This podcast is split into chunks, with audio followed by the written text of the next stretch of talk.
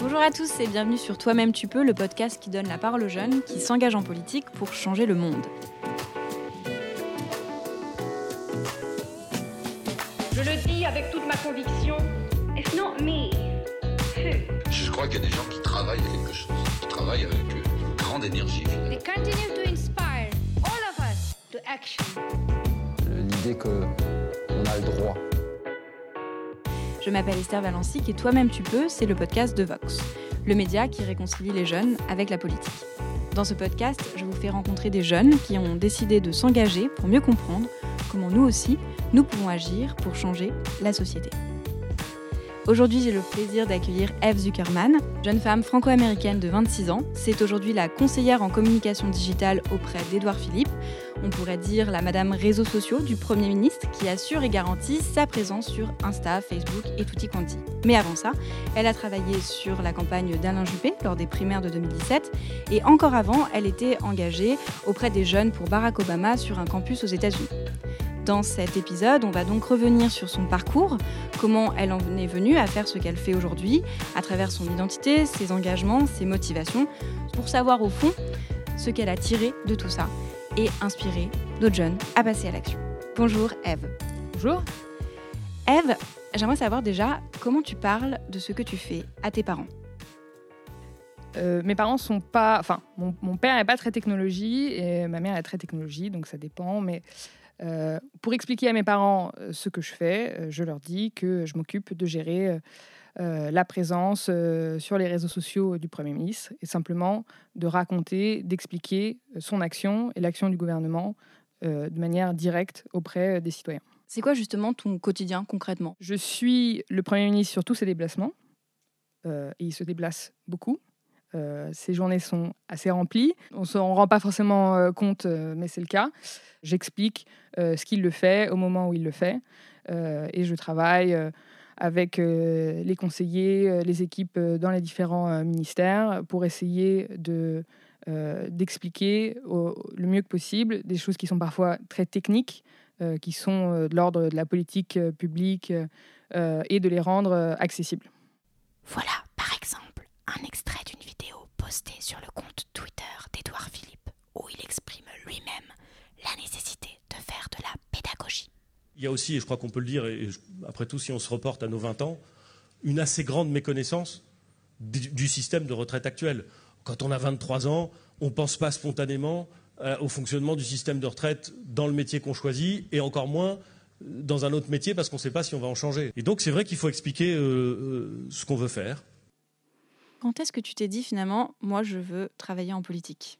Il n'y a pas eu une journée où je me suis dit, euh, à partir d'aujourd'hui, je veux euh, m'engager en politique.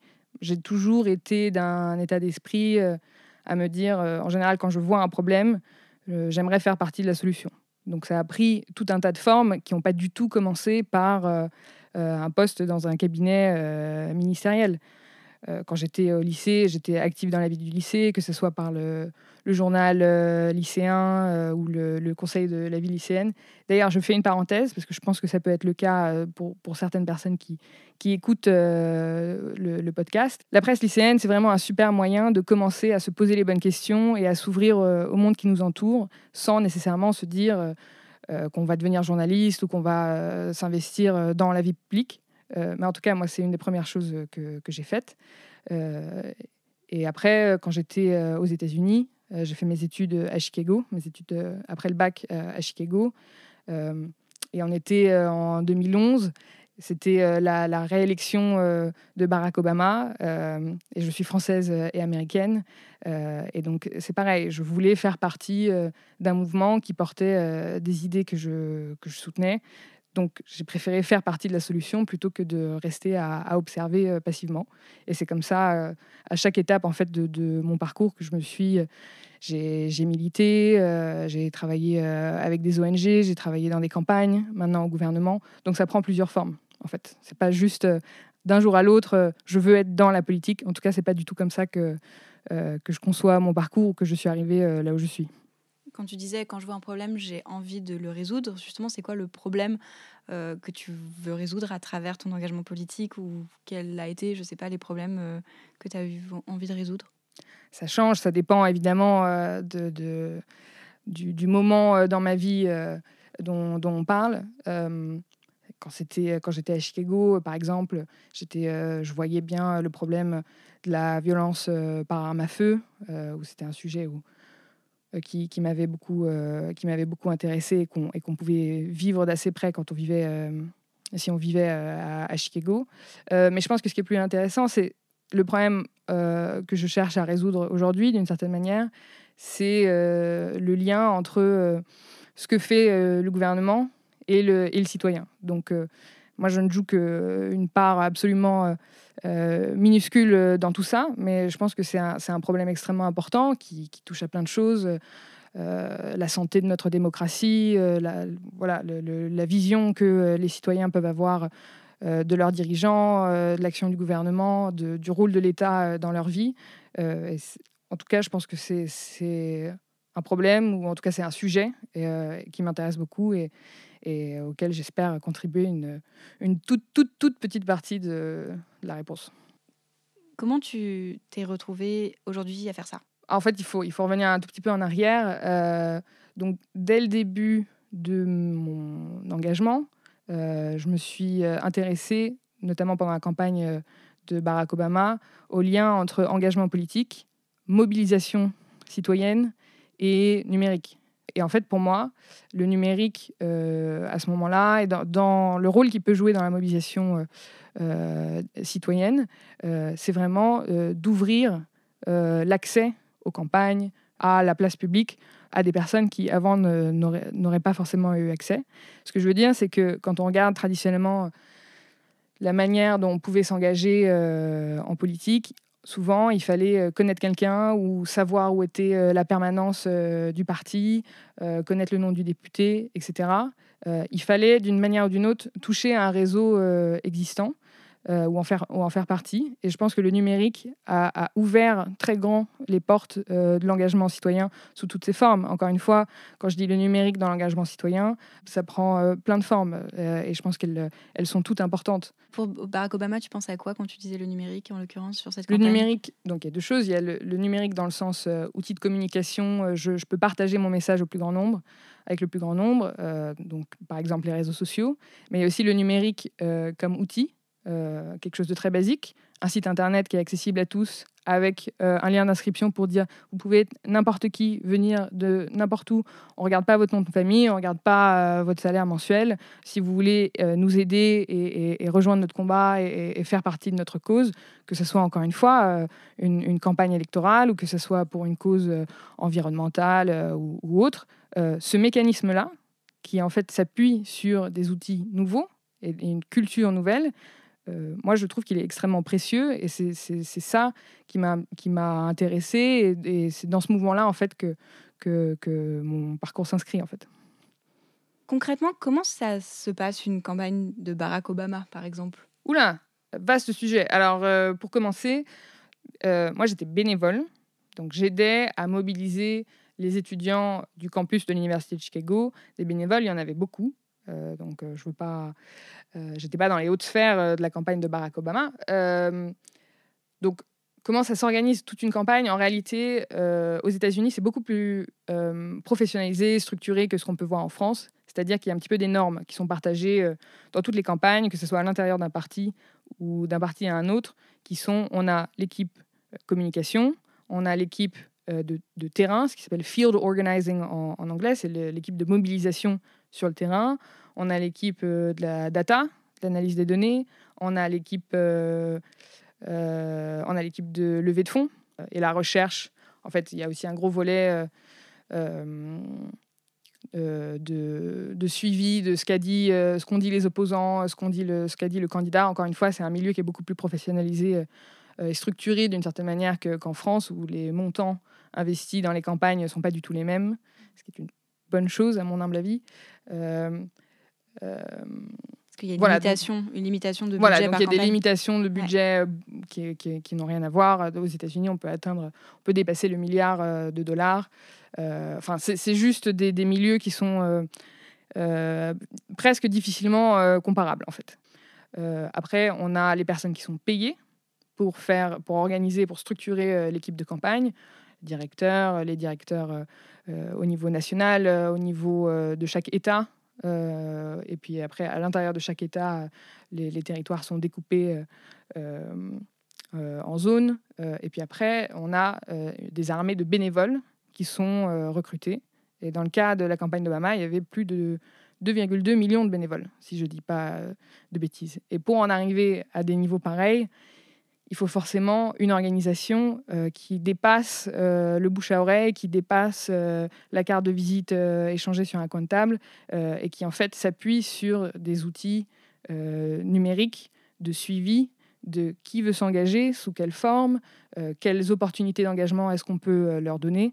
Et c'est là-dessus que la campagne, enfin sur plein de choses, mais la campagne de Barack Obama était notamment très en pointe sur ces sujets-là. Et toi, très concrètement, ton rôle, c'était, tu disais, structurer le pôle des bénévoles sur le campus, c'est ça? Alors moi, je fais partie d'une équipe qui euh, était euh, chargée de euh, susciter l'enthousiasme et, mobiliser les étudiants de l'Université de Chicago à aller faire des actions de mobilisation dont la nature était déterminée autre part qu'à notre niveau, parce que la mobilisation euh, citoyenne est en fait aux États-Unis considérée vraiment comme un facteur euh, qui peut changer euh, le nombre de votes en notre faveur. ça va plus loin que montrer qu'on a des gens derrière nous, de remplir les salles de, de meeting. Il y a une vraie science de il faut recruter combien de bénévoles pour frapper à combien de portes, avec un taux d'ouverture moyen de combien. Donc ça veut dire que si on a tant de portes frappées, il y en a tant qui vont s'ouvrir, et à l'intérieur euh, de, ces maisons-là, quelle est la proportion de personnes euh, qui va répondre euh, favorablement, et à qui ensuite on peut demander de, soit de s'engager, soit de soutenir financièrement. Voilà, tout ça, c'est vraiment devenu une science aux États-Unis. Donc nous, on était les bénévoles sur le terrain à qui on disait rassembler un groupe et après emmenez-les là. Et là, dans notre cas, par exemple, ce qui était intéressant, c'est qu'il ne s'agissait pas d'aller frapper à des portes à Chicago.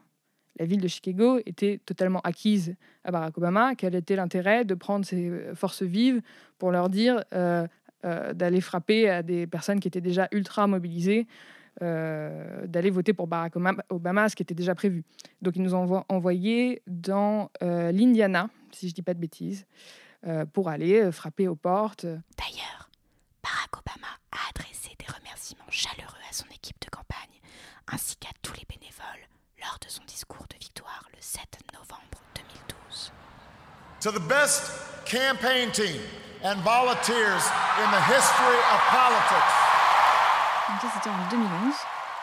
Ça c'était en 2012. 2012. Moi je suis arrivée, euh, voilà. Oui, ok. Et donc après, tu es, es revenu en France, c'est ça? Moi, je suis revenu en France en 2015. Je suis revenu à Paris pour m'occuper de la stratégie numérique de la campagne d'Alain Juppé euh, lors de la primaire de la droite et du centre de 2016. Hmm. Et comment Alors comment ça s'est passé? Enfin, est-ce que, comment passer de, Barack Obama à Alain Juppé? Tu dis je suis venu pour, j'ai déménagé, donc comment ça s'est organisé concrètement? Enfin, tu peux nous en dire plus? Bon, alors on avait, moi j'avais euh, j'avais un ami qui était bénévole dans les tout débuts de la campagne d'Alain Juppé euh, et qui m'a dit on est en train de construire un, truc de dingue, c'est vraiment ce à quoi on croit et en plus il cherche quelqu'un comme toi pour s'occuper euh, du numérique. Il faut vraiment que tu rencontres l'équipe et, et, que tu vois si ça t'intéresse pas. moi j'avais, je finissais mes études, il y avait un certain nombre de d'opportunités différentes selon que je prévois de rester aux États-Unis, de revenir en France. C'était pas encore tranché, donc tout, tout, tout, le champ des possibles était un peu encore ouvert. J'ai rencontré l'équipe et je devrais dire de manière très claire, moi j'étais déjà convaincue par la personne d'Alain Juppé dans cette primaire et pour la présidentielle. Et bon, chacun euh, fait les choses différemment, mais on me demande souvent, je, suis désolée, je fais, je fais une parenthèse, mais on me demande souvent euh, est-ce que tu travaillerais pour n'importe qui? Euh, Puisque moi, j'étais salarié de la campagne, enfin, c'est mon métier de travailler dans, dans, ce domaine-là. Donc, on me dit bah, est-ce que c'est juste un métier et tu le ferais pour n'importe qui? La réponse est non. c'est vraiment un métier c'est un métier euh, parce qu'il faut bien manger, mais la, raison euh, de, faire, c'est la passion, c'est euh, de vraiment croire en ce qu'on fait. Et donc non, je pourrais jamais travailler pour une cause ou pour une personne en qui je ne crois pas à 200%. Donc, quand je suis revenue en France, c'était déjà parce que je croyais en Alain Juppé et qu'une connaissance commune m'avait mis en contact avec des personnes de sa campagne, de son tout début de campagne, euh, pour, euh, et quand on s'est rencontrés, euh, ça a matché. je me suis dit, il faut absolument que je fasse partie de la solution. C'est un petit peu ce que je disais au début. Au bout d'un moment, on pouvait regarder je pense qu'on peut, on peut toujours, mais on pouvait regarder la situation avant la présidentielle de 2017 et se dire qu'il y avait des risques. Je pense qu'il y avait quand même un certain nombre de raisons de s'inquiéter de la possible montée de l'extrême droite. Et ça a été entre autres, mais quand même un facteur important de pourquoi j'ai décidé de m'engager à plein temps euh, pour faire partie de la solution. Et pour moi, la solution, c'était euh, l'élection d'Alain Juppé. Comme elle l'a mentionné, Eve parle campagne d'Alain Juppé dans le cadre des primaires de la droite et du centre pour désigner le ou la candidate qui représenterait cette famille politique à l'élection présidentielle de 2017. Alain Juppé est allé au second tour, mais il a finalement perdu face à François Fillon Voici un extrait de son discours à la suite de cette défaite. Et maintenant, et maintenant, à vous de continuer. À vous, jeunes Françaises et Français tout particulièrement, à qui l'avenir appartient. Continuez sur le chemin que nous avons tracé dans cette campagne, pleine de dignité, je l'ai dit, mais aussi d'enthousiasme. Qu'est-ce que tu tires de cette expérience de campagne? Qu'est-ce que tu ferais Qu'est-ce que tu aurais fait différemment? J'ai appris énormément sur, euh, en réalité, sur moi-même, euh, sur euh, la manière dont fonctionne euh, la politique, dont, de la manière dont on, fait bouger les choses en France. je pense que c'est extrêmement... Moi, je trouve, et je le... Je, pense qu'une campagne, qu'on gagne ou qu'on perde, en l'occurrence, nous, on a perdu, c'est c'est extrêmement formateur. Ça en dit, tu, y a quand même, euh, c'est quand même une campagne. C'est euh, la start-up la, la, la, plus rapide possible en fait. On est censé euh, lever des fonds, mobiliser des gens, trouver un endroit, trouver un local. partager un message et, susciter un mouvement en réalité euh, dans des délais euh, extrêmement courts et avec vraiment euh, très très peu de moyens. Je pense qu'on s'en rend pas forcément compte parce que c'est pas forcément ce qu'il y a de plus visible quand on parle de, d'argent et de, et de, campagne électorale. Mais toute campagne démarre souvent dans un bistrot, sur un coin de table, avec peu de personnes, et devient au fur et à mesure un petit local. Nous, on a eu un petit local, et puis après, on a eu un local un petit peu plus grand. Euh, mais ça passe vraiment par toutes les étapes. Euh, et donc, ça demande de savoir euh, être réactif, de savoir tout faire, d'être adaptable. Et on n'a jamais l'occasion de dire, alors que même moi, j'étais salarié, donc j'avais quand même j'avais déménagé, j'étais payé pour, pour travailler à plein temps dans la campagne, mais dans une campagne, le scénario où on dit ah mais non mais ça c'est c'est pas ma responsabilité, ça. Ça, c'est pas dans la fiche de poste. Euh, comme on pourrait faire dans un métier normal, ça n'existe pas. il faut simplement que la machine tourne. Et, euh, et moi, ce que j'en retiens, c'est vraiment des rencontres extraordinaires. Et d'ailleurs, il y a un certain nombre de personnes avec qui je, travaille aujourd'hui, que j'ai rencontrées dans la campagne. Euh, et on rencontre beaucoup de personnes qui, qui, soit quand elles arrivent, sont déjà des personnes assez accomplies et qui savent faire et connaissent un nombre de choses absolument incroyables, soit comme, ça a été euh, mon cas et le cas des autres personnes qui avaient mon âge, qui étaient dans la campagne et qui étaient bénévoles pour la plupart, euh, on, se, découvre soi-même d'une certaine manière. On se découvre euh, des capacités à régler des problèmes qu'on ne savait pas qu'on savait faire, simplement parce qu'il fallait bien que quelqu'un le fasse. Et, moi, je pense que c'est une super expérience dans tous les cas.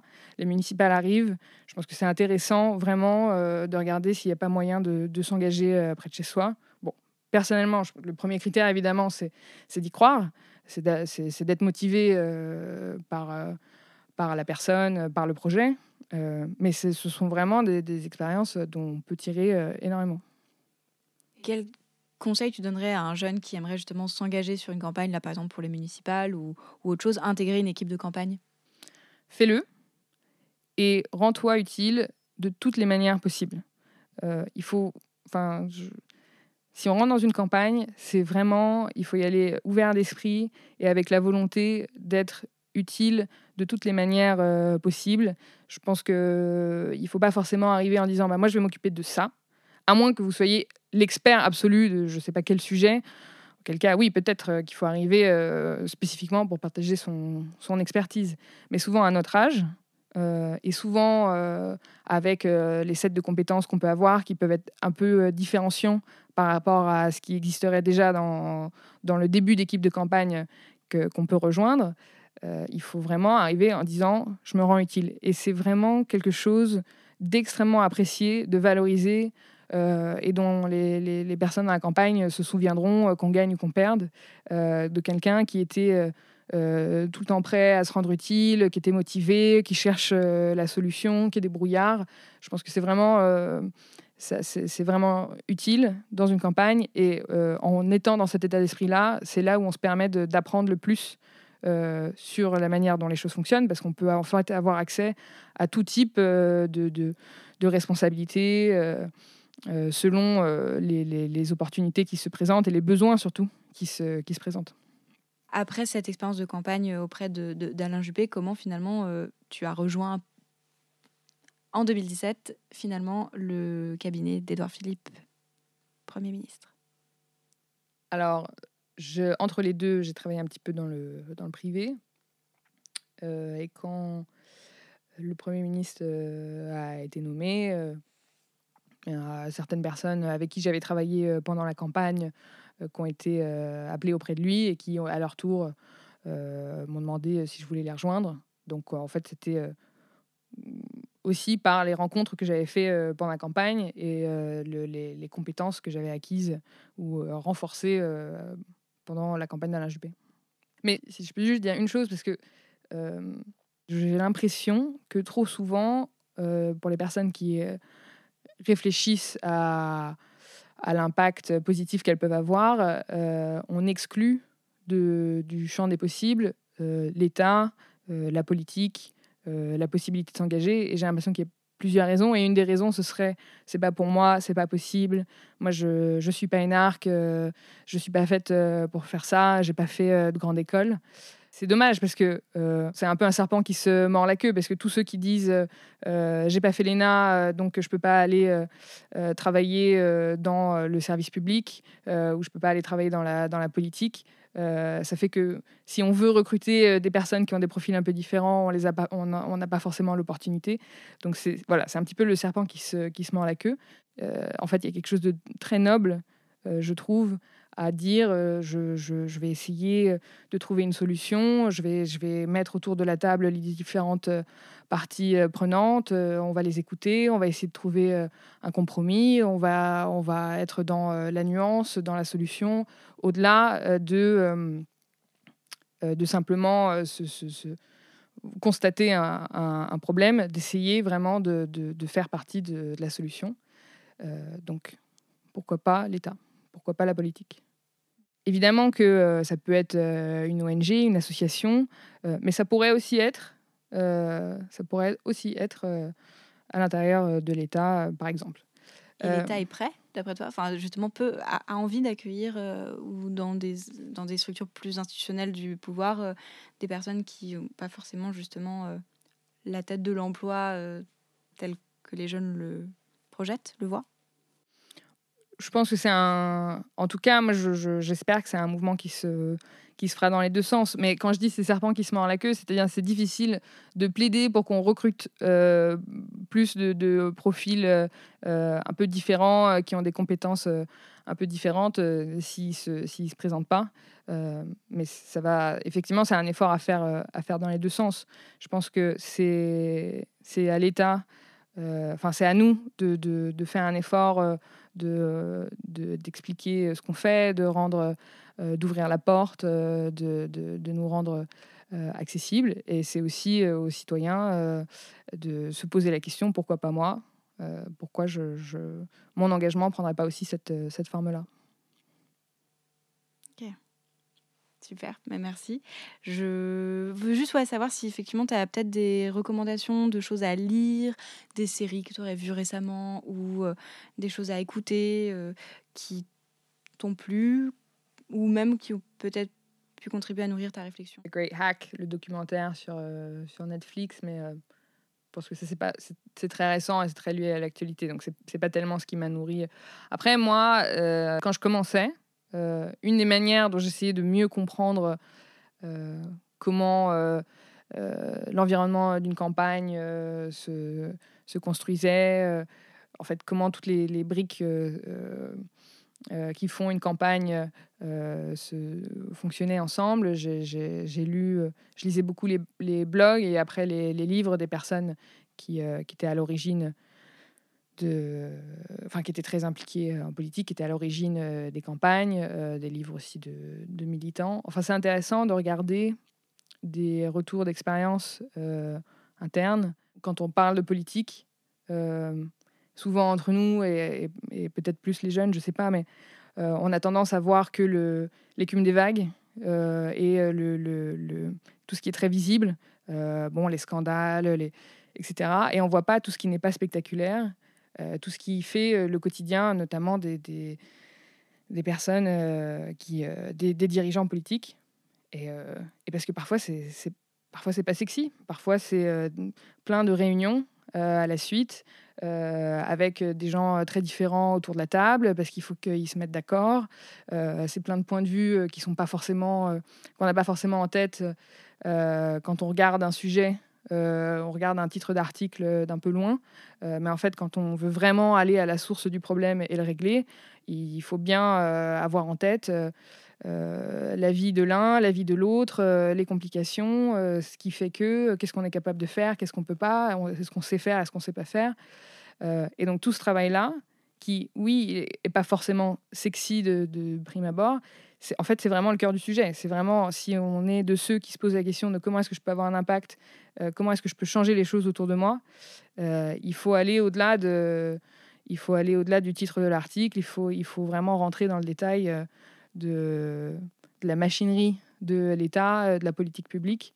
Et c'est c'est aussi une très belle manière de, de s'engager pour son territoire ou pour son pays, euh, comme, euh, comme peut l'être l'associatif, comme peut être euh, le, le militantisme, mais pourquoi pas euh, l'engagement dans le service public et dans l'État. Et il y en a que tu identifies des blogueurs, vlogueurs de campagne comme ça, un peu qu'on pourrait suivre ou? Le problème, c'est que quand j'étais aux États-Unis, bah, c'était des, des- des Américains. Je lisais Politico, je lisais Nate Silver, New York Times, qui, était, qui faisait des analyses de. Je, suis Vox, voilà. Super. Merci beaucoup d'avoir écouté cet épisode jusqu'au bout. J'en profite pour vous annoncer que cette première saison de Toi-même tu peux touche bientôt à sa fin. Et oui, vous venez d'écouter son avant-dernier épisode. Que vous ayez suivi le projet de façon ultra assidue, un peu intermittente, voire carrément épisodique, n'hésitez pas à nous dire ce que vous avez pensé de cette saison en répondant au questionnaire dont le lien est en description. Votre retour nous serait très précieux et promis, ça ne vous prendra pas plus de 5 minutes. Enfin, vous pouvez également retrouver en description toutes les ressources dont parle F. Zuckerman dans cet épisode. À bientôt pour le dernier épisode. Allez, bisous